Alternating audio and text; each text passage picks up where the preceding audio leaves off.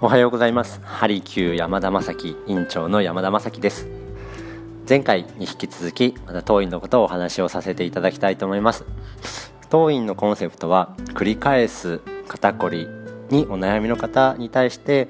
あのその原因を究明し根本原因を解決するお手伝いをする場所というのが当院のコンセプトになります。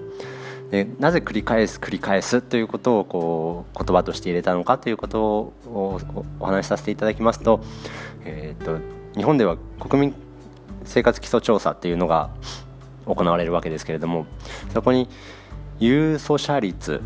という項目があります。いわゆるこう何かしら体の不調を持ってる方の割合をどのくらいなのかということをこう測るものになるわけですけれどもやはりこの10年間ですね2000平成28年の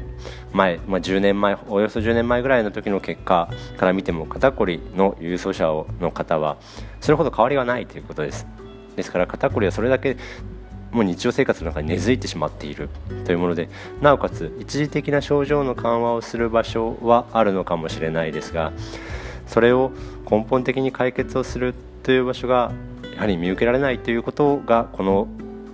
例から挙げられるんではないかなというふうに思ったわけです。ですので当院はその繰り返す肩こりをどのように解消するか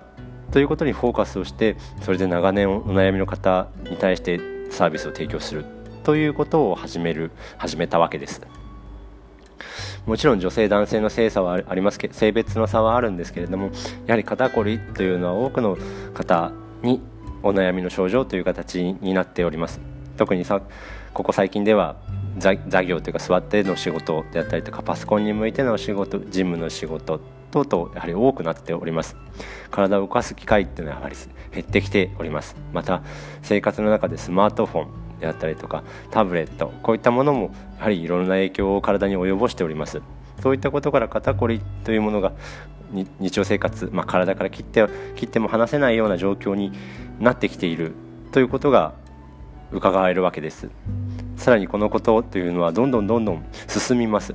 一定の割合で肩こりがやはりいらっしゃるということはその方たちはずっと肩こりに悩んでいるということになると思いますのでそれを根本から解決する場所ということをお手伝いをさせていただきたいなというふうに思っております。でそのために必要なものというのはやはりこう治療をする前にしっかりとお体の状態を確認するということだと思っているんです。ですので問診と検査という項目で1日で症状のことをお伝えするのためのカウンセリングの時間で1日でそれから施術という流れをとっております。ねカウンセリングの時、まあ、問診検査等々で一旦区切りを入れているのは皆さんにも自分の体と向き合っていただきたいという思いがあるのとこちらもしっかりと正しいサービスが提供できるものを判断するための時間としていただいているわけです。ですねお互いに歩み寄りながら肩こりというものを向き合っていくという場所にしたいというふうに考えております。ですので当院にいらっしゃる時はおそらく多くの方があっちやこっちや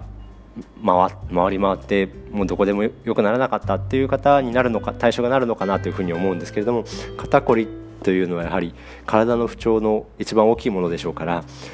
その不調を解決するのにもちろん早い方が良いわけです。ですので肩が凝ったな繰り返してないけど肩こり最近気づくようになったから行ってもいいかなという方は遠慮なくお電話をいただければと思います。またあの問診検査を受ける前にも随時お問い合わせがありましたら可能な限りお答えをさせていただきますのでその辺りはお気軽にお電話をいただければと思います。またメールでも構いません。はい以上になります。失礼いたします。